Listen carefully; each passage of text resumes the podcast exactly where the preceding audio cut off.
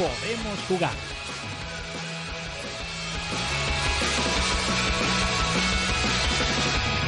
Aquella historia que nunca pude superar en mi memoria. Manuel Galán.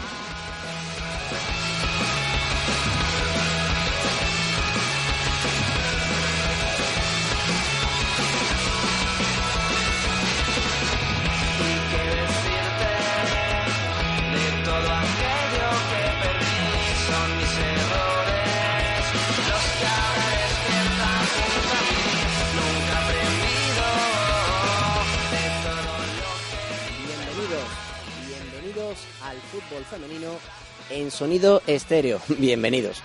No me cansaré de decirlo. Bienvenidos al fútbol femenino en sonido estéreo. El último fin de semana de competición nos dejó por fin ya la confirmación de que el Fútbol Club Barcelona se ha proclamado por cuarta vez consecutiva estableciendo un nuevo récord Campeón de liga, por tanto, enhorabuena al equipo catalán que ha revalidado su título con brillantez, aunque es verdad que en la última jornada no consiguió pasar del empate. Además, se proclamó campeón de liga viajando de camino a enfrentarse al Oviedo Moderno, que era su rival en esta última fecha de competición. También nos dejó en la parte triste el primer descenso, ya que el Sevilla Fútbol Club no ha podido mantenerse en la máxima categoría de nuestro fútbol femenino y de momento va a bajar por una temporada a la segunda planta, esa que a nadie le gusta visitar, sobre todo cuando viene de la primera. Estos, además del fútbol sala, de ingredientes muy especiales, van a componer el plato de hoy, un plato que vamos a cocinar con la asistencia técnica del gran Jesús Fernández. Fernández es el apellido, ¿verdad? Sí, lo tengo. Rodríguez, perdón. Me dice que Rodríguez y corregimos. Jesús Rodríguez nos va a acompañar hoy a los mandos técnicos de la nave. Y a este lado del micrófono, como siempre, os saluda Manuel Galán empezando este programa, el que dedicamos a las reinas del deporte rey. Empieza, podemos jugar el Desmarque Radio y como siempre con nuestro sumario.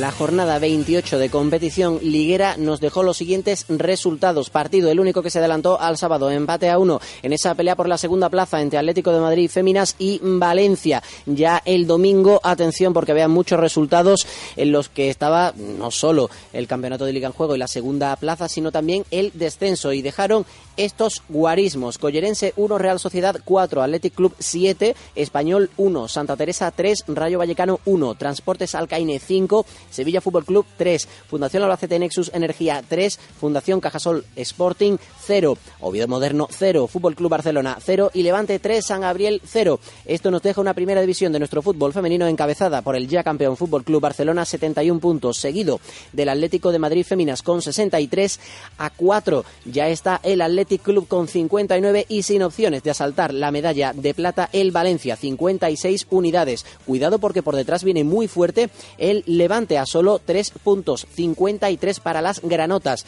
Sexta plaza para el Rayo Vallecano con 46, séptima para el Fundación Cajasol Sporting con 40, los mismos que suma el Español también con 40 puntos, sin opciones para entrar en la Copa de la Reina, el Oviedo Moderno, que llega a los 32 y en el décimo lugar se ubica el Santa Teresa con 31.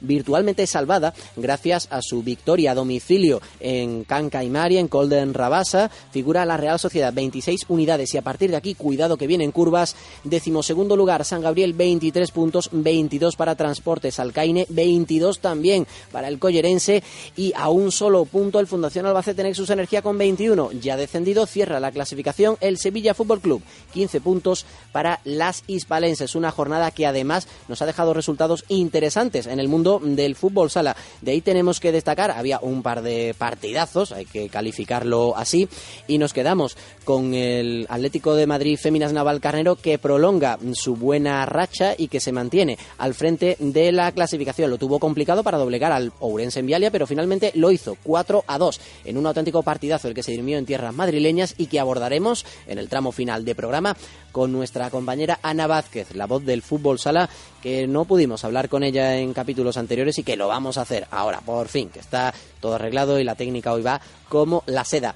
Estos han sido los resultados. Ahora vamos a desmenuzarlos uno a uno y vamos a empezar hablando de lo que ha hecho el campeón de liga, el Fútbol Club Barcelona. Así que, Jesús, vamos a terminar con esta música y nos metemos con las campeonas de liga.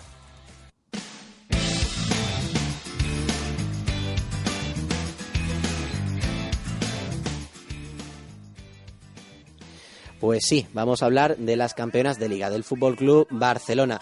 Tenemos que decir, aunque ya lo hemos hecho hace unos instantes, que la celebración fue un poquito curiosa, ya que dependían de lo que hiciera el Atlético de Madrid Feminas, el único equipo que podía quitarles matemáticamente el campeonato. Como quiera, que en el encuentro televisado por Gol Televisión se produjo un empate entre Atlético de Madrid Feminas y Valencia, pues eso dejó ya al Barça proclamado campeón matemáticamente mientras viajaba hacia Oviedo, donde allí lo que consiguió fue un empate, una igualada a cero ante el Oviedo moderno. Por cierto, meritazo del equipo asturiano que el Barça cada vez que juega en Oviedo las pasa canutas. De, ese partido, pues vamos a reseñar que Xavi Llorens no se guardó especialmente a demasiadas jugadoras, nada más allá, apostó hasta el último partido por su por uno de sus su grupo más habitual de jugadoras titulares y por eso pues hay que destacar varios asuntos. Pero nosotros hemos pensado que lo que mejor podemos hacer es no solo hablar del partido como solemos hacer, pues comentando, basándonos en las crónicas que tenemos, aunque ya sabéis que no nos gusta mucho hablar de partidos en los que no estamos presentes de alguna u otra forma, y en este caso, ya que nuestro compañero Fernando González no pudo asistir al encuentro que se jugó en el Manuel Díaz Vega, pues hemos dicho, vamos a hablar con alguna de las radiantes campeonas de liga. Y lo vamos a hacer. De hecho, está Jesús haciendo esa conexión y hay que agradecer también, por supuesto, al compañero Gabriel Galán del Desmarque. Nos ha echado una manita para poder certificar esta comunicación. Y nosotros, en lo que vamos haciendo esto, pues os tengo que contar también lo, lo, bien que se vivió ese partido porque incluso pudimos verlo a través de las redes sociales, ya sabéis que esto está pues muy de moda y en este caso pues se pudo reflejar este, esta cosita del selfie que vete tú a saber Jesús quién inventó el, el palito este, pero ese el que lo hiciera o, quién, o la que lo hiciera se está haciendo de oro y nunca mejor dicho. Contado esto, pues os tenemos que decir que el Barça ha hecho un papel muy destacado, por supuesto, en este campeonato que lo ha cerrado con 23 victorias, dos empates y eso sí, tres derrotas. La más reciente, la que sufrió el Lezama, pero los números son apabullantes para el mejor equipo, eso dicen los números, y para el mejor presupuesto de la liga. Por ejemplo, hay que hablar de esos 86 goles. Madre mía, es que ha sido un auténtico escándalo. Es que el segundo equipo más realizador de la categoría es el Athletic Club con 69. Y en contra, pues qué vamos a decir, tanto Laura Raffles como Chelsea Ashurs, la ex jugadora, la ex guardameta del Málaga, solo han concedido entre las dos apenas nueve tantos en lo que va de liga. Así que nos quedamos con estos detalles del equipo campeón. Y en lo que hacemos esto, casi que vamos a comprobar si finalmente podemos tener esa comunicación, la están peinando, como se suele decir en estos casos. Y como de momento parece que no lo conseguimos, yo tampoco me voy a tirar aquí media hora hablando si no tenemos más cosas que contaros de este encuentro. De momento la comunicación no va. Nos alegramos, por supuesto, por por lo bien que se pone a veces la situación, sobre todo para poder hablar con las jugadoras del Fútbol Club Barcelona, que desde febrero estamos intentando conseguir una comunicación y chico, cada vez se pone más difícil. Cualquier día de estos, pues no sé, vamos a tener que que mudarnos allí o hacer algo por el estilo. En fin, seguimos hablando de partidos. Por ejemplo, nos vamos a ir a Lezama, a la goleada de la jornada 7 a 1, una de las grandes sorpresas de este fin de semana de liga, la dejó el Athletic Club de Juan Luis Fuentes, que goleó al español siete tantos a uno. El equipo rojiblanco se va recuperando y de qué manera, ya que a falta de dos jornadas conserva opciones, está a cuatro puntos de conseguir ese segundo puesto, cuatro puntos por debajo del Atlético de Madrid Femina. Además, empezó como un auténtico cañón. A los ocho minutos ya iba con un marcador favorable de tres goles a cero. La mañana, en este caso de fútbol, allí en Lezama, fue para Necane 10 y para Erika Vázquez, las dos atacantes, sobre todo eh, la primera de ellas, anotó cuatro goles, mientras que la segunda hizo tres. Fue desde luego un gran día para el dúo atacante de las vizcaínas que llegaron al descanso con el resultado de 5 a 1 favorable, porque a esos goles iniciales de dos de Necane y uno de Erika se sumó Paloma, Paloma Fernández, que acortó distancias en el minuto 16 y ya más adelante que jugada más clásica, centro del Ibarra, remate de cabeza de Necane, ya sucedió la semana anterior ante el Oviedo Moderno, 4 a 1 y justo antes del descanso, en este caso fue un base de Vanessa Gimber quien le cedió el balón a Erika muy hábilmente, una de sus jugadas típicas, se zafó muy bien de la portera y hizo ese quinto gol. Y a la vuelta al descanso, pues una serie de cambios para refrescar y llegaron dos goles más.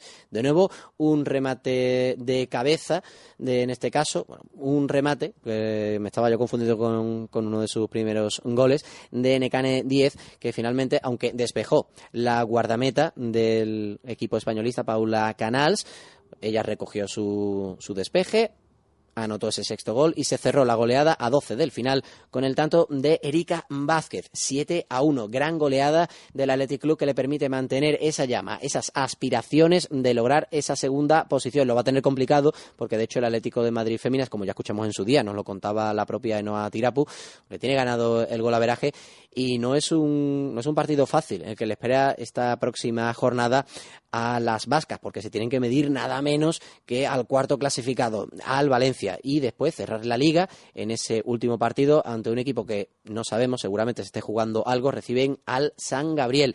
Para el español, ya con el billete de la Copa asegurado y afrontando un tramo final de liga y el comienzo de la Copa de la Reina, sin dos de sus jugadoras importantes, sin Alba Pomares y Lombi, nos lo contaba también Carlos Belmar la semana pasada, vamos a ver lo que son capaces de hacer las chicas de José Antonio Antonio Montes. Su próximo partido lo van a tener en casa recibiendo al Oviedo Moderno para despedir la liga con el derby catalán, nada menos, con el derby barcelonés ante el Fútbol Club Barcelona. Esos son los últimos partidos para estos dos conjuntos. Siguiente cita de interés de la jornada fue el partido que enfrentó, precisamente, lo hemos dicho antes, Atlético de Madrid y Valencia. Partidazo el que se pudo ver a través de Gol Televisión en la mañana del sábado y que dejó muy buenos detalles. Hay que quedarse con que el equipo madrileño, las colchoneras, se adelantaron en el marcador con un tanto de Rocío Galvez y una buena imagen la que estuvieron dando las rojiblancas que vieron como eso sí el Valencia a través quien si no de su goleadora Mari Paz Vilas fue quien estableció el empate ya en la segunda mitad. A partir de ahí incluso hubo ocasiones para eh, que hubieran hecho las visitantes un nuevo tanto, pero estuvo muy bien Lola Gallardo en esos últimos minutos y fue capaz de dejar al menos su portería sin encajar más goles. Así que ese empate dio como resultado al Barça campeón de liga y nos dejó al Atlético de Madrid con ese segundo puesto a falta de finiquitar. Dos puntos más, lo que podría ser un pinchazo en la próxima jornada del Athletic Club con un empate bastaría, un empate en Valencia unido a una victoria del Atlético de Madrid. Féminas, pues ya dejaría ese segundo puesto, esa medalla de plata perdón, también finiquitada. Así que nos quedamos con esos detalles, con esos apuntes del partido. A partir de ahí tenemos que seguir comentando resultados de esta jornada. Por ejemplo, hay que alegrarse de algunos datos, aunque lo vamos a hablar más adelante, porque Valencia nos dejó una de las bonitas alegrías de la jornada. Pero nos vamos a trasladar directamente a uno de los partidos en los que más había en juego, al que dirimieron Transportes Alcaine y Sevilla. Uno de los dos iba a salir muy damnificado. El Sevilla se lo jugaba toda una carta porque en caso de caer, eso suponía su descenso matemático a la segunda división. Y lo hizo. El Transportes Alcaine llevaba una racha muy mala hacía tiempo, que no era capaz de conseguir los tres puntos. De hecho, es la cuarta victoria que consigue la temporada. Y fijaos, yo estoy haciendo la, estoy mirando aquí los resultados. Haced la chuleta conmigo si queréis, pero veo dos, 3, 4, 5, 6, 7, 8, 9, 10, 11, 12, 13 y al decimocuarto ganó. 5-3 fue el resultado del partido para el Transportes Alcaine, que como digo, pues fue capaz de conseguir un triunfo trascendental para las mañas que se mantienen más que vivas en esa lucha por evitar los puestos de descenso. Al menos con eso ya han conseguido evitar que las cace el Fundación Albacete Nexus Energía. Hay que repasar de ese 5 a 3 que quien adelantó al cuadro aragonés fue Marta Cardona, autora también del gol del 0 a 1 con el que el Alcaine se llevó la victoria en Sevilla en el partido de la primera vuelta. Lara Mata puso el 2 a 0 en a los 37 eh, minutos concretamente del partido y Alicia Fuentes de penalti acortó distancias. Incluso llegó el empate por mediación de Natalia Cebolla, quien en su prueba portería, ella no quería, como se suele decir, estableció la igualada, pero llegó una nueva reacción aragonesa, gol de Clara Martínez para el 3-2, de nuevo un minuto después, fue una auténtica locura, ya os lo digo. Alicia Fuentes volvió a marcar y hacer la igualada a tres.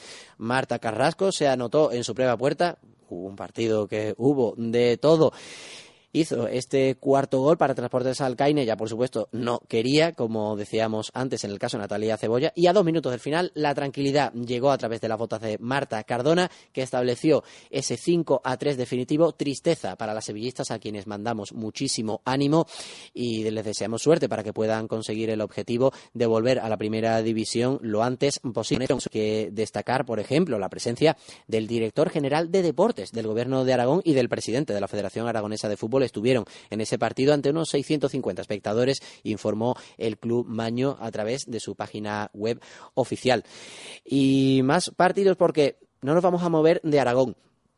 Tenemos que hablar del Levante, un Levante que ganó 3-0 al San Gabriel en el partido que cerró la jornada. Y ya sabéis, lo hemos dicho antes, de hecho, que nos gusta hablar con gente que está en los sitios. Y en este caso, quien estuvo fue nuestro compañero Dani García, siguiendo las evoluciones del cuadro de Antonio Contreras, que aunque cerró la jornada, pero se dio muy buena prisa en ponerse por delante en su encuentro. Querían finiquitarlo por la vía rápida y ahí apareció, como siempre, la figura de una turolense ilustre, de Adriana Martín, la de la Puebla de Valverde, que a principio de temporada ya la tuvimos aquí en el Desmarque Radio y que está haciendo honores más que de sobra para aparecer, para estar de nuevo con nosotros al final de liga porque está muy decidida a llevarse el trofeo a la máxima goleadora. A los ocho minutos ya había puesto por delante a su equipo y a los 21 ya había ampliado distancias. Dos goles para Adriana Martín que ya hicieron que el San Gabriel pues no se viera con demasiadas opciones en su visita a Valencia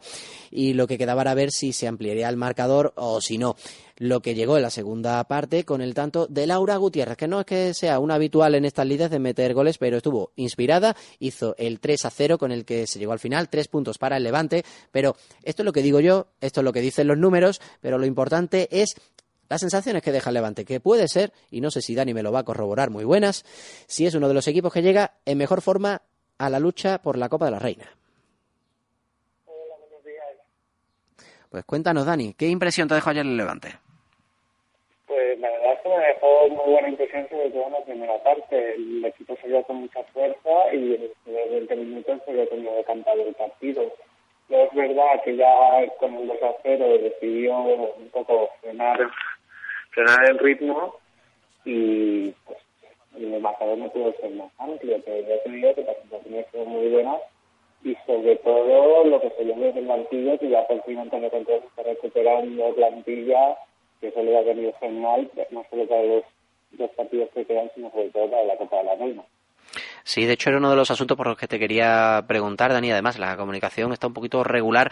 Pues en el tramo final de encuentro vimos cómo salía al campo, bueno, lo viste tú en este caso, quien dejaba su sitio era un cambio, casi me atrevería a decir, muy especial, porque eh, se hizo la sustitución pasó a jugar Andrea Esteban entrando en el lugar de Ana Buceta. En su día hablamos con la futbolista de Moaña, quien estaba pues poco a poco recuperando el ritmo de competición y ahora quien lo hace es la jugadora también paisana de Adriana Martín, la turolense Andrea Esteban, que pone fin, parece de forma definitiva, esperemos que así sea, a un calvario de muchos meses sin poder participar y me imagino que debió ser uno de los momentos más emotivos en la tarde en Nazaret. Pues la sorpresa yo creo que más agradable de toda la tarde.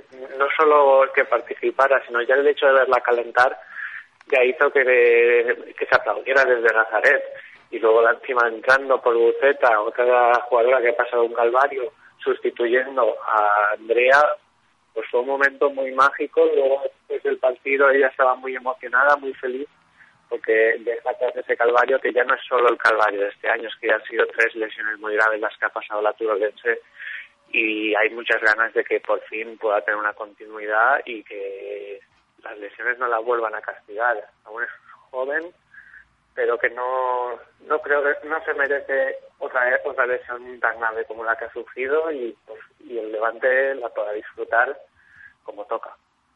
Desde luego que sí, confiamos en que así sea, que pueda tener al fin, ya que esta no va a ser posible, pues sí, que la próxima sea una campaña completa y en la que si no juega es porque lo decide el entrenador del Levante, pero no porque sea inquilina de la enfermería. Quería terminar, Dani, pues consultándote casi, que me hagas de oráculo porque el Levante tiene, lo hemos dicho en el sumario, relativamente asequible, por lo menos a tres puntos de distancia al Valencia, al que le tiene, tiene también esa pelea por el golaveraje, porque recordamos ese reciente derby que se llevaron las granotas por un tanto a dos. Y en la primera vuelta ya hay que recordar esto de los duelos directos que ponen 0 a 0 por tanto a empate a puntos al final de liga entre los dos equipos se llevaría el gato al agua el Levante. Tres puntos de diferencia. Y la próxima jornada le toca visitar al Levante al Fundación Cajasol Sporting. ¿cómo ves esa cuarta plaza? que te lo pregunto últimamente cada vez que hablamos. Pues es posible, pero no va a ser nada sencillo. Es cierto que Valencia tiene un duro compromiso contra el Athletic, pero no mucho más fácil es el del Levante en Huelva. El, el, el Sporting Azul ha sido siempre un rival que se le ha dado bastante mal al Levante.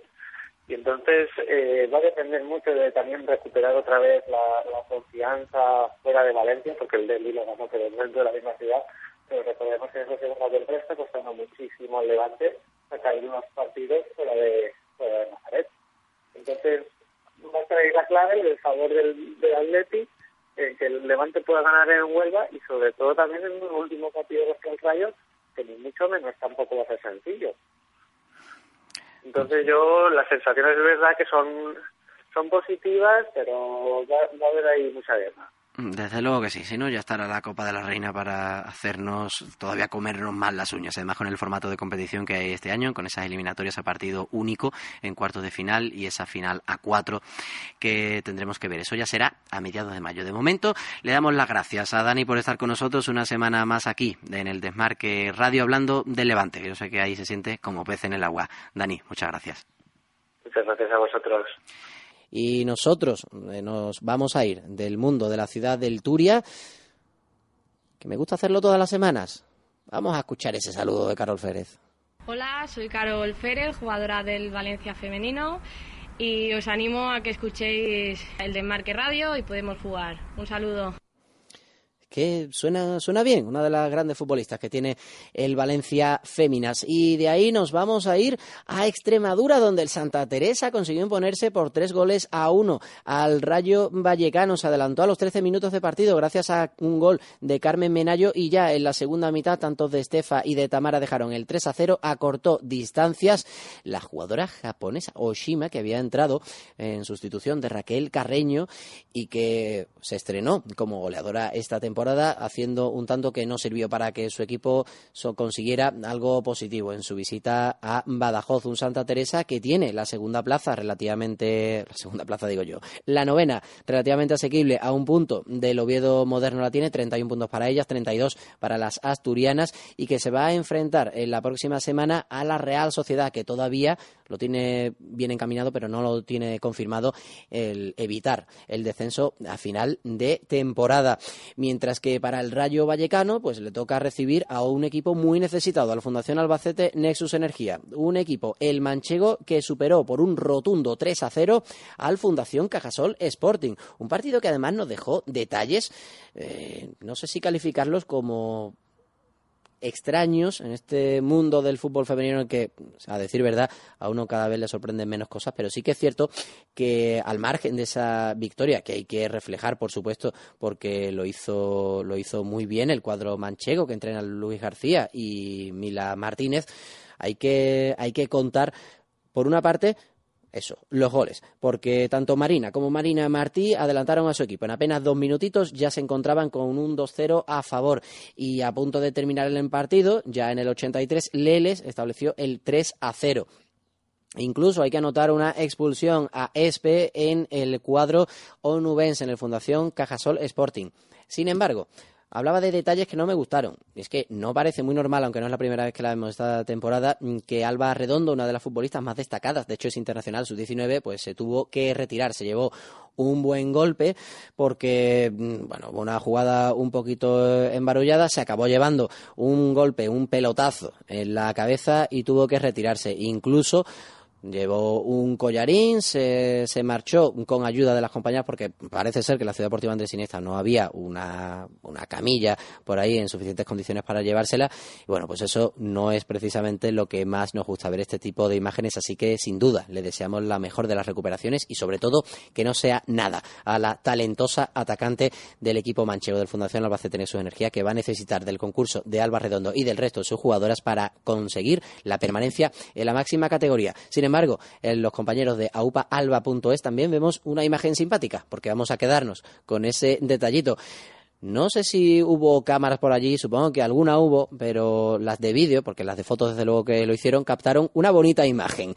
Durante la primera parte del partido, un perro saltó al campo. Además, un perro que hay que verlo, es un peluche, es para comérselo. Vamos a tuitear la imagen a lo largo del día de hoy y es una cosa auténticamente simpática porque incluso el perro se quedó finalmente en el graderío y estuvo siguiendo el partido, la victoria del equipo manchego en la ciudad deportiva Andrés Iniesta, Fundación Albacete en su energía, que sigue en la pelea por evitar el descenso. 21 puntos para ellas, a solo uno de Collerense y Transportes Alcaine. Y como recordábamos antes, pues ese Rayo Vallecano Fundación Albacete puede marcar y de de forma casi definitiva el futuro de las chicas albaceteñas. Veremos, veremos qué lo ocurre y lo contaremos aquí la semana que viene. Todavía nos quedan más partidos porque aquí la jornada no ha acabado todavía, no lo creáis. Por ejemplo, tenemos que contaros lo que sucedió en esa goleada, de hecho va a ser el último partido que repasemos de esta jornada, eso sí,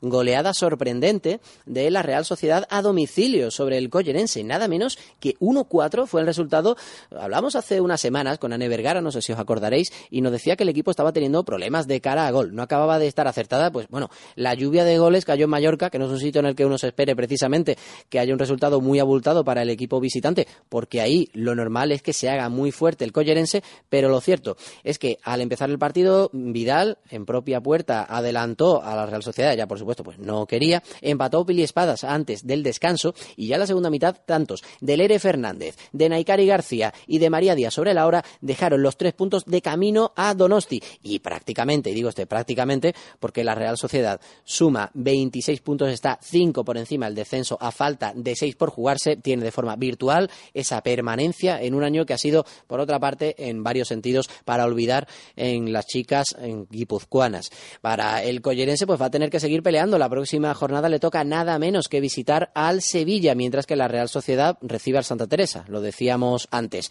Veremos si el cuadro de José Antonio Sánchez Ross es, Ross es capaz de mantener su buena trayectoria en estas últimas temporadas y su plaza en la primera división. Es que va a estar, va a estar calentito la cosa con esos cuatro equipos, San Gabriel, Transportes Alcaine, Collerense y Fundación Albacete, en tan solo dos puntitos en estas últimas semanas de competición. ¡Guau! Una y media, Jesús.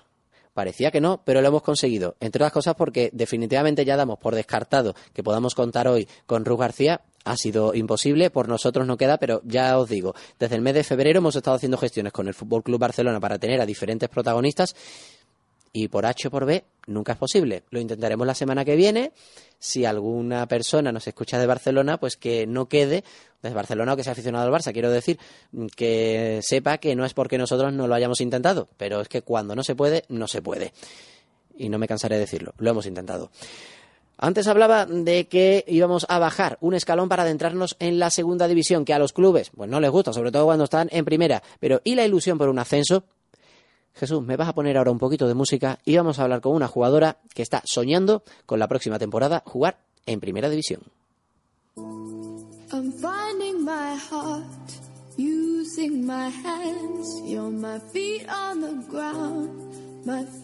Footprints. From where I began, I still carry your love. I feel your love. Untie this cord, oh, it, don't need it no more.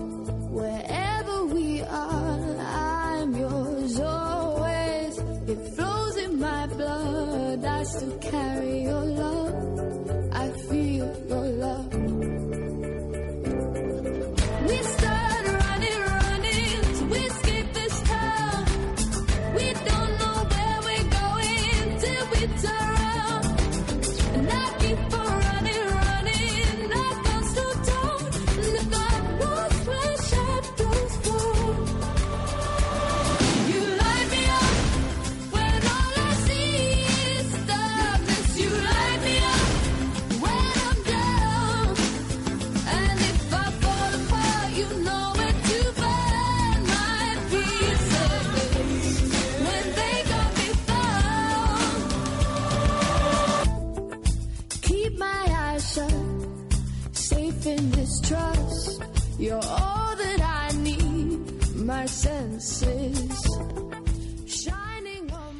¿Qué es esto que me pone, Jesús? Cuéntame. Una canción, no me daba el título. En fin, os hablaba de una jugadora que tiene muchas ganas de soñar con la primera división, de volver a visitar una categoría en la que ya militó hace unas temporadas. Por eso hablamos con Sara Tuy, jugadora del Olivo. El campeón de liga se proclamó hace ya unas semanas campeón de liga de su grupo. Y nosotros estas próximas semanas vamos a estar muy atentos a lo que suceda en esa fase de ascenso a la primera división. Por eso vamos a ver cómo se siente a unas semanas de comenzar esa lucha por recuperar la plaza en la primera división. Sara, muy buenas. Hola, buenas tardes. Vamos a ver, cuéntanos, ¿cómo tenéis el cuerpo unas semanas después de haberos proclamado campeonas de liga? Ya me imagino que con la cabeza puesta en la, en la lucha por llegar a la primera división, ¿me equivoco? Sí, la verdad que además este año nos, nos pasó algo parecido al año pasado, de quedar campeonas casi un mes antes de acabar la competición y ya, ya estamos encarando estos últimos partidos de liga como si ya fuera realmente la fase ascenso. Si Y tuviéramos... nada, el- dime. Te iba a preguntar, Sara, si tuviéramos que pedirte una valoración sobre cómo ha sido la temporada, sobre todo en comparación con la anterior, en ambas os proclamasteis, bueno, os hicisteis con, con una de las plazas de privilegio y en este caso os eliminó la temporada pasada el Granadilla Tenerife Sur. ¿Ha sido este esta temporada tal vez incluso más complicada que la anterior? La verdad que el- al inicio de temporada el equipo al final de la temporada pasada tuvo bastantes bajas importantes y, y realmente no sabíamos cómo iba a ser este año. Realmente sorprendimos a más de uno porque el equipo dio la cara, supo jugar pues a lo mejor a otro fútbol diferente al que jugábamos antes y, y nada, lo, lo que no debemos es, es caer en el error como el año pasado, tras al haber ganado con tanta alteración la liga es no relajarse, ¿sabes? También te quería preguntar, Sara, ¿en qué medida os ha repercutido para bien el cambio de cuerpo técnico esta temporada? Hombre, la verdad que estamos todas muy contentas con el entrenador. Eh, nos están enseñando cosas nuevas que ahora no nos había enseñado ninguno y, y lo que lo que valoramos de, de David es que lo que él nos enseña en los entrenamientos es lo que luego nosotros eh, intentamos eh, hacer. Siempre eh, entrenamos y trabajamos siempre tiene una finalidad en que el domingo tenemos que que reflejarla en el campo, claro. Y quería casi ir terminando preguntándote por los campeones del resto de grupos. Algunos se van decidiendo poco a poco. Por ejemplo, ya sabemos que el Madrid tiene asegurado la primera plaza en el grupo, llamémoslo así, madrileño.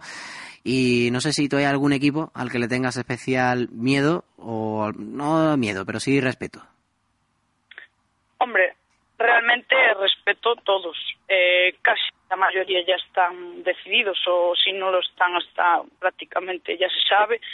Pero no, no, no, ni, ni quiero, hasta que no sepamos quién es, ni quiero pensar en los que están, en los que no. El día que sea el, el sorteo, eh, trabajaremos, eh, miraremos el equipo el equipo contrario como que juega y, y nada más, nada de obsesionarse con quién nos puede tocar o quién no, porque realmente hasta de, de- no nos no nos importa.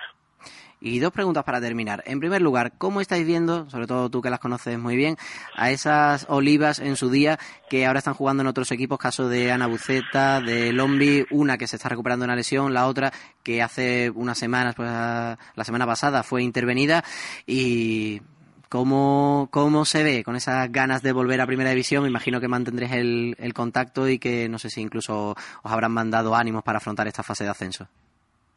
Sí, siempre están muy, muy pendientes de lo que hacemos, son como quien dice siempre los colores del olivo. Pero la verdad que me alegré muchísimo que la Buceta ya, ya se recuperara después de tanta de la, lesión tan larga que tuvo. Y, y me sorprendió también lo de Lombi, como estuve hablando también el otro día con ella de, de la lesión esa hora que, que lo operaron y tal, pero bueno, que, que rápido, la recuperación de ella no va a ser gran problema y que están muy contentas y la experiencia, las dos ya conocían lo que era Primera División y bueno, ahora con, claro, los equipos en los que están están a otro nivel, compiten ya otras cosas. Bueno, me alegro mucho por ellos. Y la última, te voy a pedir que me digas, en una frase a ser posible, ¿por qué va a subir el olivo a primera? Perdona, dime. Que te quería decir, a ver si en una frase eres capaz de decirme por qué el olivo va a subir a primera. Espera que te escucho mal, están dando, es que estoy trabajando, están dando aquí unos golpes. Sí, Dime, nada, dime, de- dime. descuida, descuida. Te repito, dime una frase, si puedes, por una razón por la que el olivo vaya a subir a primera. La razón, Sí, o en una frase. la, la razón, pues esfuerzo. Yo creo que, que lo que lo que este equipo tiene es, es, es que trabaja mucho, tiene casta y, y eso es por eso que, que yo creo que lo vamos a, a conseguir. La casta de este equipo. Pues nos vamos a quedar con eso, con el esfuerzo y con la casta. Y por supuesto te agradecemos y más que nos hayas atendido en horas de trabajo, Sara. Así que Sí. muchas gracias y la mejor de las suertes para el Olivo como para el resto de los equipos en esa fase de ascenso que será complicada, pero que tiene ese bonito premio de un billete para, bueno, dos en este caso, para volver a la máxima categoría, categoría que ya conoces bien, la primera división. Lo dicho, Sara, muchas gracias. Muy bien, Nosotros seguimos hablando de fútbol femenino y lo vamos a hacer con una persona a la que teníamos muchas ganas de que nos contara varios aspectos porque queríamos conocer su parecer. Ya sabéis que hace unas semanas, y lo hablamos con Natalia Oribe, la presidenta de la Asociación de Jugadoras de Fútbol Sala Femenino, se consiguió un acuerdo a dos bandas entre la, a tres, en este caso, entre las asociaciones de jugadoras, las de fútbol sala femenino y las de fútbol, y la Federación Española. Hablamos, repito, con Natalia Oribe en su día y nos faltaba conocer a la otra pata del banco en lo que respecta a las asociaciones de jugadoras. Por eso hemos establecido comunicación, de hecho lo está haciendo Jesús en estos instantes, con Fe Robles, la presidenta de la Asociación Española de Jugadoras de Fútbol, sobre la que, como digo, pues queremos eh, preguntarle varios aspectos, ya no solo de ese convenio, sino también de la actualidad, porque hubo a- algún detallito hace un par de semanas que no me acabó de convencer. Hola, Fe, muy buenas. Hola, buenos días. Vamos a ver, una de las cosas por las que te quería preguntar, y lo hablaba mientras te, justo antes de presentarte, que me dejó un poco patidifuso, y yo sé que es uno de los caballos de batalla de vuestra asociación desde hace tiempo. ¿A ti cómo que se te quedó el cuerpo cuando viste que en la quiniela, aunque era una jornada intersemanal, había partidos de la Liga Rusa? Pues a mí me dio una rabia inmensa, precisamente porque nosotros habíamos lanzado una proposición no de ley en el Congreso apoyado por el Partido Socialista y el Partido Popular no ha querido ni siquiera debatirlo.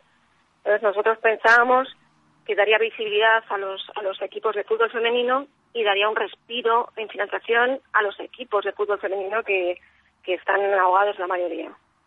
Desde luego que sí. Yo no sé si en este caso el organismo competente pidió permiso a la Asociación de Fútbol Ruso, o exactamente cómo se llame, para ver si tenían pues la, la capacidad de meter un torpedo de Moscú Zenit o el partido que fuera en la máxima, mm, bueno, de la máxima competición rusa de fútbol masculino, pues meterla en el boleto de la quinela. Pero digo yo que si se pueden meter partidos de la Liga Rusa, ¿por qué no se van a poder meter partidos femeninos? Sobre todo con aquella excusa peregrina de que, pues, no, es que la gente no conoce a los equipos de fútbol femenino. Pues anda que usted salga a la calle y pregunte eh, quién es el delantero centro del Lokomotiv de Rostov o el Spartak de vaya usted a saber dónde. En fin, yo son que cosas que no. Simplemente si hubiera equipos femeninos en la quiniela, los, cuando no haya la quiniela normal con los equipos masculinos de primera división, aunque no sea dando financiación a los clubes, es que ya simplemente por el hecho de visibilizar a estos equipos eh, fa- facilitarían que ellos mismos tuvieran más posibilidades de tener patrocinadores.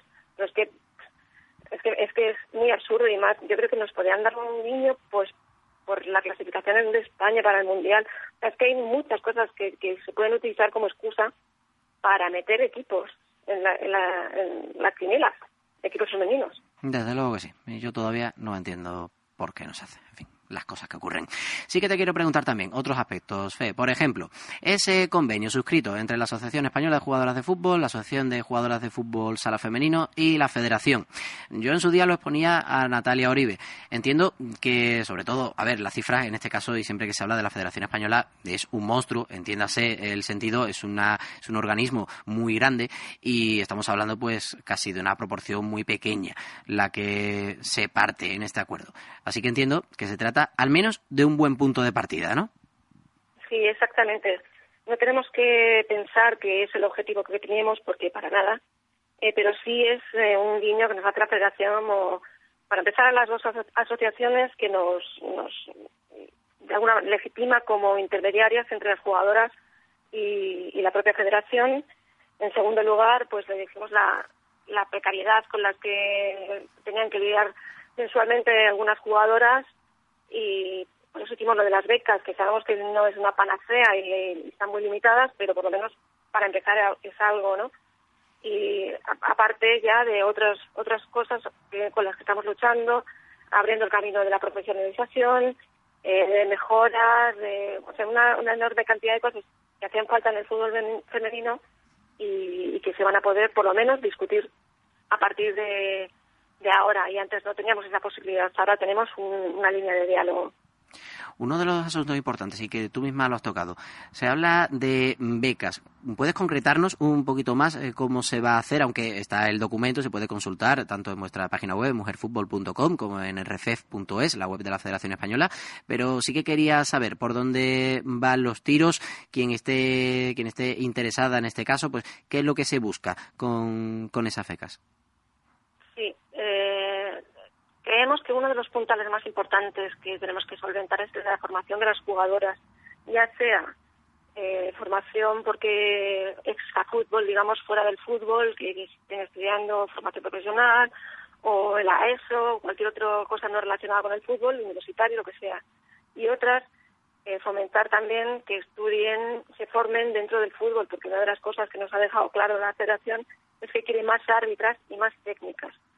Entonces, dentro del ámbito de la formación, estamos viendo a quiénes se tienen que dar esas becas. Por eso, entre la federación y, las dos asociaciones buscamos un- una serie de puntos que, que se pudieran destacar pues para que llegue al máximo al máximo posible. Este año la federación solo da a primera división pues porque estamos tanteando porque lo, lo que queremos es que el año que viene las dé y las dé también para otras categorías.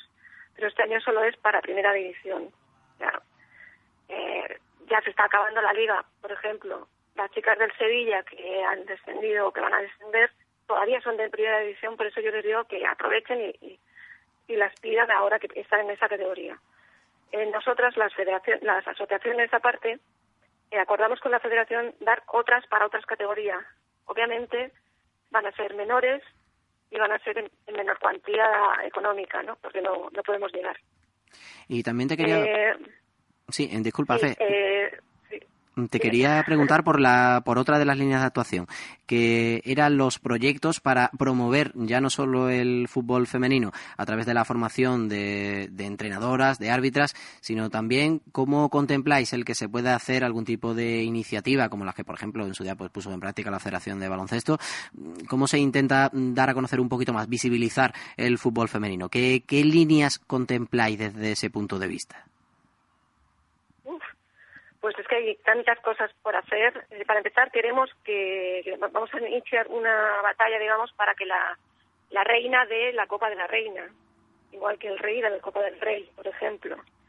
Una serie de acciones que tengan la máxima repercusión para que todo el mundo eh, se dé cuenta de que nosotras estamos jugando, de que cada día hay más mujeres y niñas que juegan al fútbol y que de, de alguna forma también es nuestro principal deporte, porque ahora mismo, por ejemplo, hay más, más licencias en baloncesto, pero es que en nada va a haber más licencias en fútbol, porque es, digamos, la evolución lógica del deporte nacional en España, que nosotros también, también juguemos, ¿no? Eh, por nuestra parte, eh, vamos a, a lanzar una serie de mini escuelas en colegios y en, en barrios para hacer que haya más niñas, porque nos comprometimos con la federación a que el número de licencias aumentara y, una de, de las maneras es hacer que desde más temprano jueguen las niñas al, al fútbol y conozcan este deporte y que luego, si quieren seguir jugando, tengan la posibilidad de jugar. Hay provincias como Almería y alguna otra donde no hay equipo de fútbol. Entonces, lo que queremos es, bueno, fútbol 11, fútbol sala sí que hay por ahí. Eh, Pues queríamos fomentar que, que, que, que lo haya y que haya más, más participación en las diversas ligas. Pues Una a cosa que quería decir que, que se me ha olvidado antes es que obviamente quien esté asociada a las asociaciones tiene más posibilidad de conseguir la beca. Alguna ventaja tendríamos que tener por, por nuestra lucha, ¿no? El que haya más socias y podamos conseguir más cosas. Cuantas más socias seamos, más, más, más becas podemos dar y más podemos hacer. Desde luego que sí. Y nosotros pues eh, nos felicitamos porque se lleven a cabo este tipo de iniciativas y, y les damos pues la difusión que tenemos desde aquí, desde nuestro programa semanal, desde septiembre, aquí en el Desmarque Radio, hablando todas las semanas, echando una horita sobre nuestro fútbol femenino. Fe, que nos quedamos sin tiempo porque tenemos que seguir con más contenidos. Un placer. Muy Habrá bien. seguro una, una siguiente llamada más adelante para ver cómo va avanzando vuestro trabajo, pero te agradecemos que hayas estado con nosotros aquí, en el Desmarque Radio. ¿Puedo- ¿Puedo decir una última cosa? Por supuesto. Es que la federación ha ampliado, ha puesto una nueva fecha para solicitar la beca que empieza hoy y termina el 23 de mayo. O sea que si, si alguna cree que ya está fuera de plazo, en absoluto, que todavía se pueden pedir. Pues nos quedamos con ese detalle también. Lo dicho, Fe, muchas gracias por estar con nosotros. Muchas gracias a ti. Hasta luego.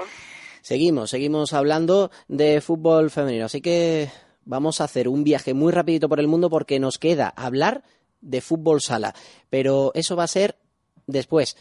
Un poquito de música, parón, viaje por el mundo y vamos con Ana Vázquez. Jesús.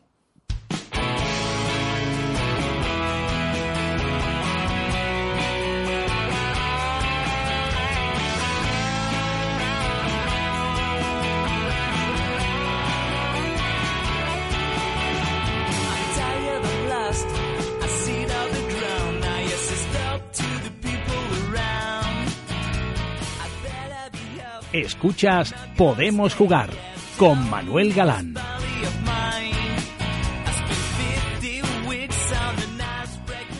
Pues si hay que contar de la jornada de las españolas que andan jugando en equipos extranjeros, por ejemplo, el gran resultado que cosechó el Arsenal Ladies de Pedro Martínez Losa, que contó como titulares con Vicky Losada y con Natalia Pablos, jugaron el partido completo y se impusieron en su encuentro de liga nada menos que al equipo femenino del Manchester City 0 a 1, ese gol que las mantiene invictas en la Women, eh, eh, sí, la FA Women's Super League la liga inglesa semiprofesional, vaya. Y también hay que apuntarnos lo que sucedió en Estados Unidos, donde nuestra Laura del Río lo hizo muy bien con Washington Spirit, que consiguió su primer triunfo de la temporada, tres tantos a uno, y la Getafense dio uno de los pases de gol para su equipo, que ya sabe al fin lo que es ganar un partido esta temporada. Era su segunda cita, además, ante una buena cantidad de público. 4.136 espectadores asistieron al encuentro allí en Estados Unidos y del resto de la jornada nos quedamos también, como no, con la grandísima victoria del Frankfurt en las semifinales de la UEFA Women's Champions League 7 a 0. El equipo de nuestra Verónica Boquete se impuso al Bromby danés, una eliminatoria que queda más que sentenciada camino expedito para llegar a la final que este año se jugará en suelo alemán tantos 4 de Celia Sasic, Poker, también hubo un gol en propia puerta de Sebeke y dos tantos más de Jennifer Marosan y de Simone Lauder, 7 a 0, ganó el Frankfurt al Bromby, por supuesto, pues también nos acordamos de la actuación de nuestras jugadoras españolas, tanto en Italia como en, bueno, en Francia. En este caso no hubo competición en Francia, pero de lo que sucedió en Italia, pues no ha sido precisamente el mejor fin de semana de competición, ya que tanto el Cuneo como el Torres no cosecharon los mejores resultados posibles. Al Torres le tocó perder 2 a 6 en una segunda parte muy loca. 2-6 perdió con el Verona y el Cuneo de Rosita Herreros cayó 0-1 ante el Como 2000. Hubo protagonismo de las jugadoras españolas, pero no consiguieron puntuar. Y nos vamos rápido ponme la música de fútbol sala y hablamos con Ana Vázquez, que se nos acaba el tiempo, Jesús.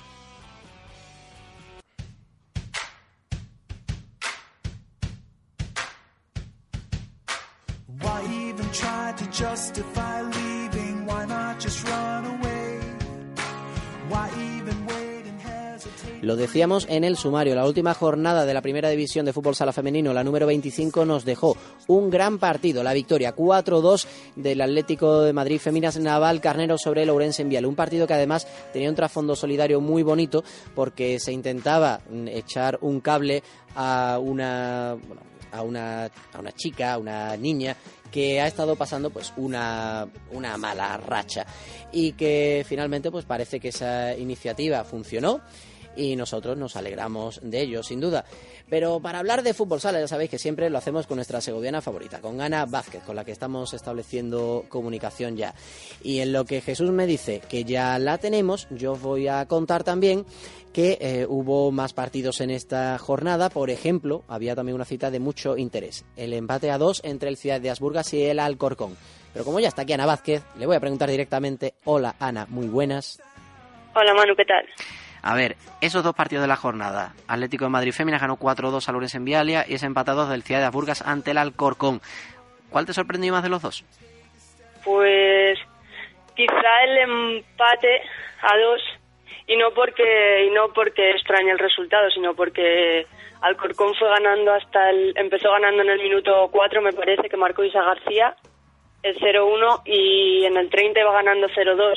Bueno, en el 30 en el 37 que me parece que es cuando remonta empieza a remontar el Asburgas y termina sacando un punto que al Alcorcón le viene bastante mal porque porque había pinchado había pinchado la U en, ante ante el Bilbo ese sí que me sorprende Desde luego que el sí. 1-1 de la U a- ante ante Bilbo El Bilbo que en las últimas jornadas ha reaccionado, contábamos que ya había, ya sabía, había podido volver incluso a ganar y que ahora suma un empate ante uno de los equipos fuertes de la categoría. Oye, que al final van a coger carrerilla y, y no y si alguien se pensaba que estaban desenganchadas, lo cierto es que figuran a cuatro puntos del VHS Amarelle que marca la salvación, 19 para ellas, 15 para el Bilbo y completan esa zona de descenso, 15 también Gironela y 16 el Ordicia. Quienes tenemos que resaltar, ya puestos, que el Gironela cayó 7 a 1 ante el Burela Pescado Rubén, mientras que el Ordicia lo hizo 1 a 2 ante el Pollo. Mira, por fin hablamos de una victoria del el Pollo. pollo sí por la mínima pero bueno Eh, además ante un rival que que casi no es directo pero casi casi porque porque el pollo estaba entrando en una dinámica muy negativa.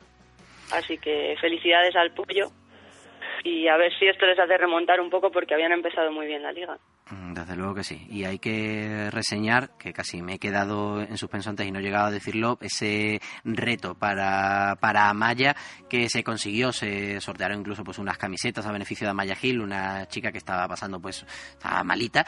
Y se sumaron varios equipos, el Inter Movistar, hay que decir que estuvo apoyando, incluso el mismo el mismo Pollo creo que también en su día también participó en esta iniciativa y, e incluso se sorteó hasta creo una camiseta firmada por el Cholo Simeone. En fin, siempre es bonito a tener en cuenta este tipo de detalles solidarios y que lo tuvo el actual líder de la, de la competición a la que le quedan poquitas semanas para que termine. Jornada 28 son, perdón, jornada 25. Uy, casi me cuelo. sí 25 la última. Quedan, quedan todavía algunas de competición y con esos cinco puntos de diferencia que van a ir un poquito haciendo la goma al Ciudad de Asburgas, yo no sé cómo lo ves tú, pero parece que ya va a ser cosa de dos y no sé casi si solo de, va a quedar en manos del Atlético Féminas. Sí, la verdad es muy difícil que, que el Atlético pinche.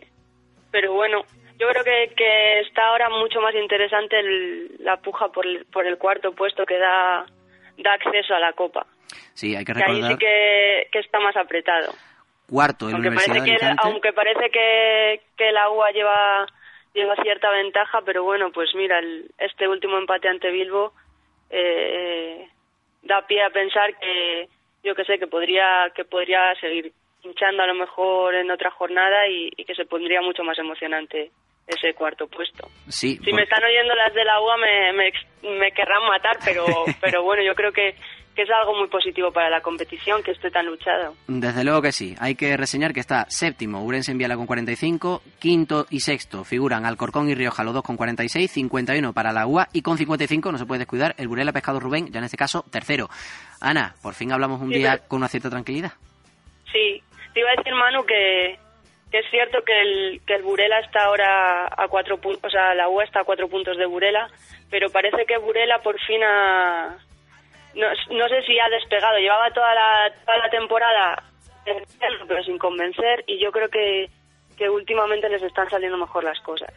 y nos alegramos y lo contaremos de aquí a que acabe la liga.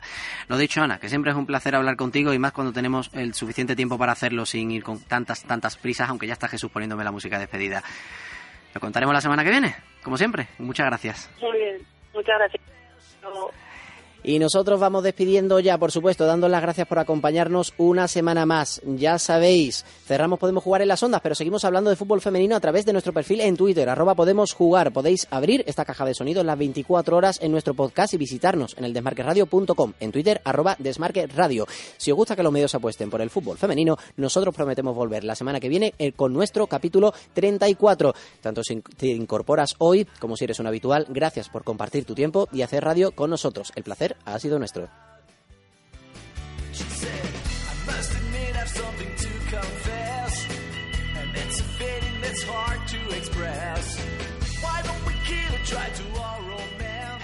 Podemos jugar.